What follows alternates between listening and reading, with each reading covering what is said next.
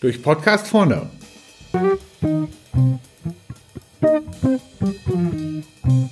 Heute zum Thema Weiterbildung mit Simon Öster-Walbsloh.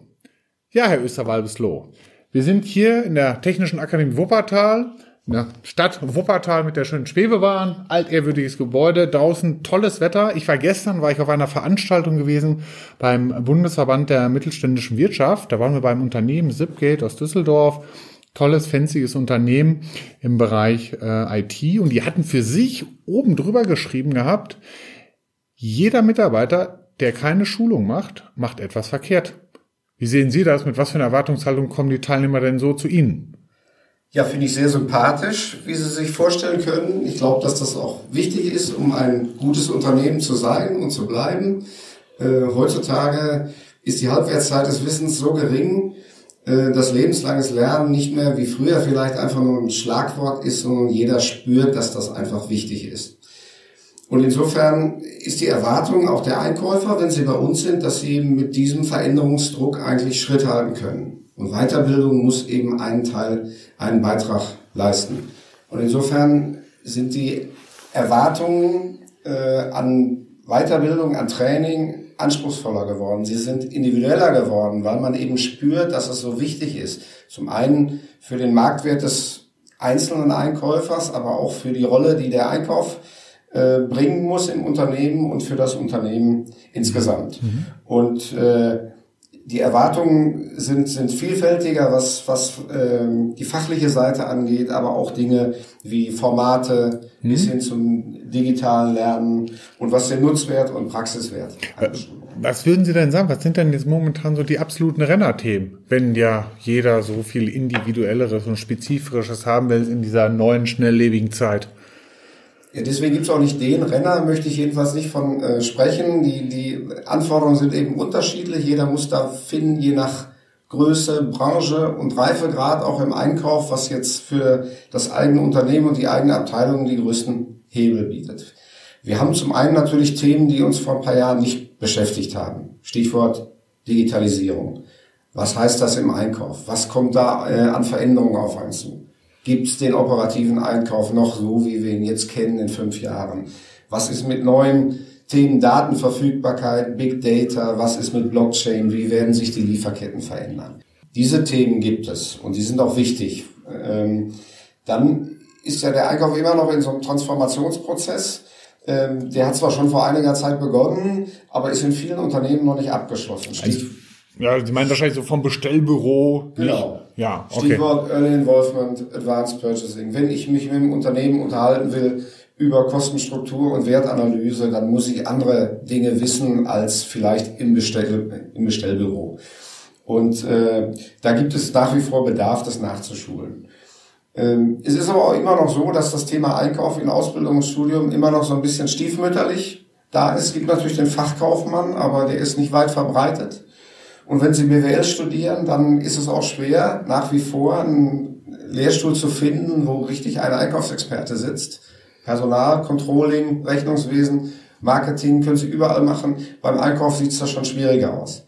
Das heißt, auch die, die dann als gut qualifizierte Akademiker in den Einkauf kommen, da gibt es auch immer noch einen Bedarf so an einkäuferischer Grundausbildung. Die findet nach wie vor also auch in den Unternehmen zusammen mit Partnern wie die mhm. THW statt. Okay. Ja, was würden Sie denn dann sagen? Okay, Inhalt haben wir geklärt. Jetzt mal, sag ich mal so, das ganze Thema Rahmen, Kontext. Was macht denn zum Schluss ein erfolgreiches Training aus? Die ganz große Überschrift bei uns ist äh, Nutzwert für die Praxis. Wir machen Weiterbildung für die Praxis. Das ist die Überschrift. Daran wollen wir uns messen lassen. Geht also nicht um Theorie. Und das heißt für uns, dass alles, was äh, so ein Training prägt, dieses Ziel unterstützen muss. Fangen wir an mit dem äh, Seminarleiter, mit dem Trainer. Der muss wissen, wovon er redet. Denn die Leute merken das. Das heißt, bei uns äh, haben alle Leute, die im Einkauf schulen, auch mit dem Einkauf in der Praxis zu tun. Viele haben die ganz klassische Einkaufskarriere vom Einkäufer zum Einkaufsleiter, später vielleicht Berater. Dazu kommt natürlich das Methodenwissen. Sie müssen es kommt ja am Ende des Tages darauf an, dass das Wissen, was Sie als Trainer haben, dann auch bei den Teilnehmern ankommt. Das ist auch eine Kunstform für sich, das eben zu schaffen. Mhm. Äh, das kann nicht jeder, selbst wenn er selber ein Experte ist. Und äh, es gehört natürlich auch das ganze Umfeld dazu.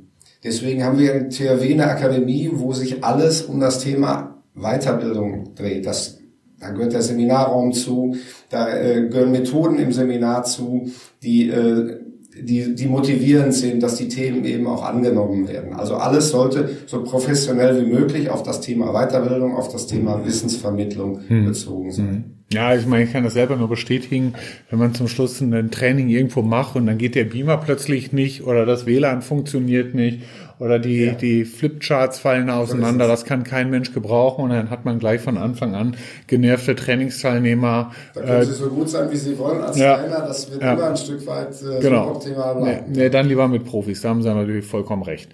So, jetzt ist ja das Training nicht alles. Ja, damit kann's der Gute ja meistens noch nicht, sondern nach dem Training ist vor der Anwendung ist unser Leitsprung. Ja, und wie sehen Sie das? Was sagen Sie da dazu?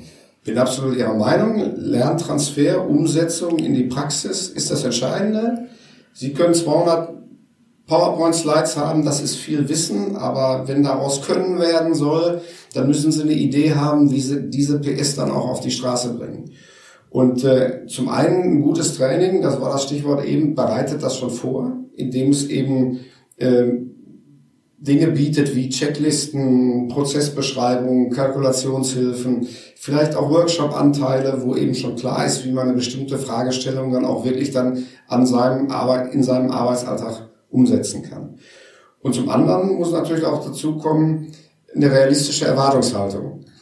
Nämlich das Wissen, dass die größte Strecke des Weges eigentlich noch vor einem liegt. Man hat da vielleicht viele, äh, viele Tipps bekommen, äh, viel Fachwissen bekommen, aber um das anzuwenden, muss man ja immer einen Teil, muss man sich entscheiden, was man aus dem Training rausnimmt, wie man das dann umsetzt, welche kleinen Projekte man nutzt und man muss üben, üben, üben.